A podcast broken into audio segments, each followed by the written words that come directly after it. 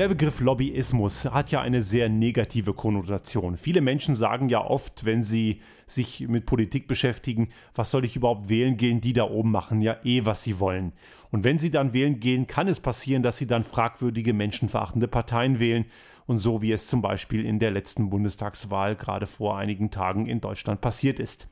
Andere Länder wie Österreich haben damit schon länger Erfahrung und es ist ja nicht so, dass diese fragwürdigen Parteien es besser machen würden. Im Gegenteil, dort wo sie in der Regierungsverantwortung stehen, ist der Filz meistens noch größer. Aber Menschen wählen eben oft emotional und nicht rational und überlegen sich dabei unter Umständen nicht hinreichend genug, was sie damit eigentlich anrichten. Aber wir können es natürlich uns nicht einfach machen und sagen, es liegt an den Wählern. Nein, es liegt natürlich ganz massiv an der Verantwortung von Politik und Wirtschaft.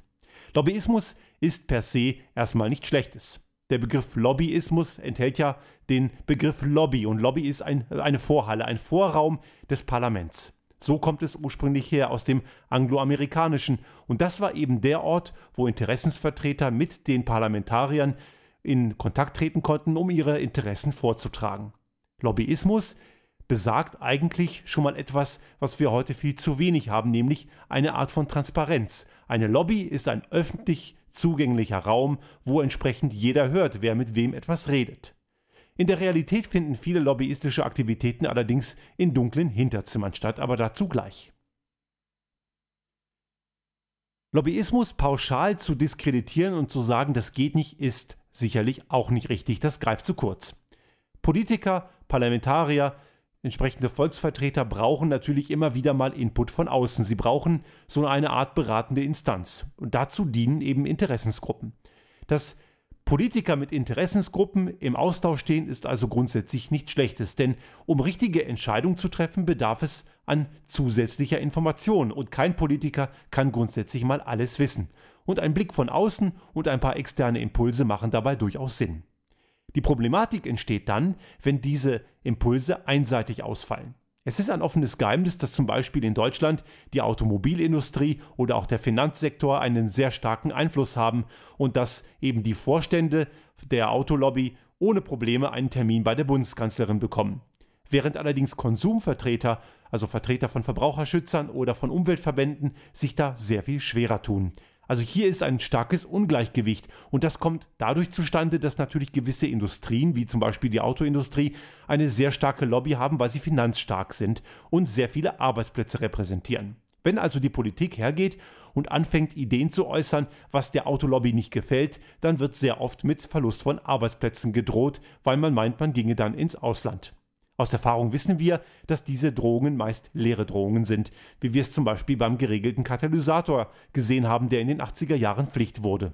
Auch damals hat die Autolobby sehr groß getönt, dass das Ganze Unmengen an Arbeitsplätze in Deutschland kosten würde. Am Ende hat es keinen einzigen gekostet. Das Kapital und die Wirtschaft ist eben kein so scheues Reh, wie sie sich oft gerne darstellt.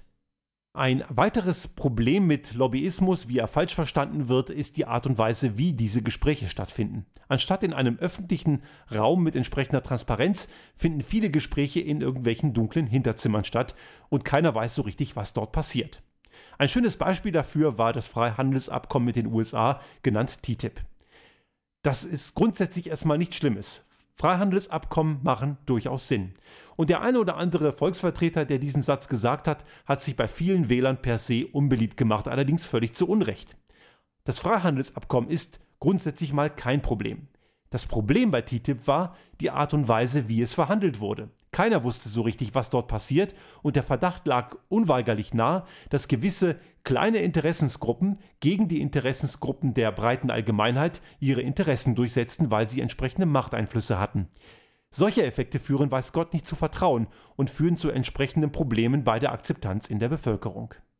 Damit Lobbyismus also wirklich funktioniert, müssen zwei wesentliche Aspekte gewahrt sein. Zum einen die Gleichheit. Es kann nicht sein, dass nur diejenigen, die viele Arbeitsplätze und viel Kapital repräsentieren, gehört werden, sondern in gleichem Maß müssen auch diejenigen repräsentiert werden und gehört werden, die eben nicht Arbeitsplätze und Kapital repräsentieren, so zum Beispiel Umweltschutzverbände oder Vertreter von Verbraucherschutzverbänden.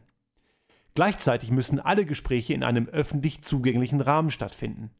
Es muss klar sein, welcher Politiker sich wann, in welchem Umfang, wie viel mit wem trifft. Gemeinnützige Organisationen wie zum Beispiel Lobby Control fordert schon lange ein klar offen zugängliches Lobbyregister, wo klar ersichtlich ist, welcher Politiker sich wann, wie oft, mit welchem Vertreter von entsprechenden Interessensgruppen getroffen hat. Dies findet bei manchen Politikern Zustimmung, allerdings bei anderen wiederum große Ablehnung. Die Frage, die man sich hier stellen muss, warum findet diese Art von Transparenz Ablehnung? Denn was hat man zu verbergen? Es geht hier nicht um Privatsphäre, es geht nicht um private Interessen, sondern es geht um Interessen, die man als Volksvertreter zu wahren hat. Und es geht auch um die Fragestellung, welche entsprechenden Lobbygruppen welche Interessen vorbringen. Gemeinschaften von Menschen, und das ist letzten Endes ein Staat wie auch ein Unternehmen, kann nur dann erfolgreich funktionieren, wenn eine überwiegende Mehrheit aller Beteiligten das Gefühl hat, es geht gerecht und klar und offen transparent zu. Möglichst alle müssen das Gefühl haben, dass sie in diesem ganzen System vorkommen und dass die Interessen dort auch entsprechend berücksichtigt werden. Natürlich kann keiner von sich erwarten, dass ausgerechnet seine Interessen berücksichtigt werden. Eine Gemeinschaft von Menschen ist immer auch geprägt durch Kompromisse und durch Geben und Nehmen. Nur muss eben jeder geben und jeder nehmen. Es kann nicht sein, dass nur einer gibt und der andere nimmt.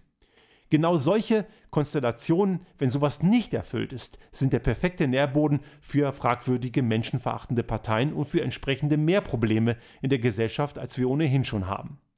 Politiker und Interessensvertreter von Wirtschaftsverbänden sind hier in ganz besonderem Maße in ihrer Verantwortung gefragt. Der Satz, nicht alles, was legal ist, ist automatisch legitim, muss hier klar wiederholt werden.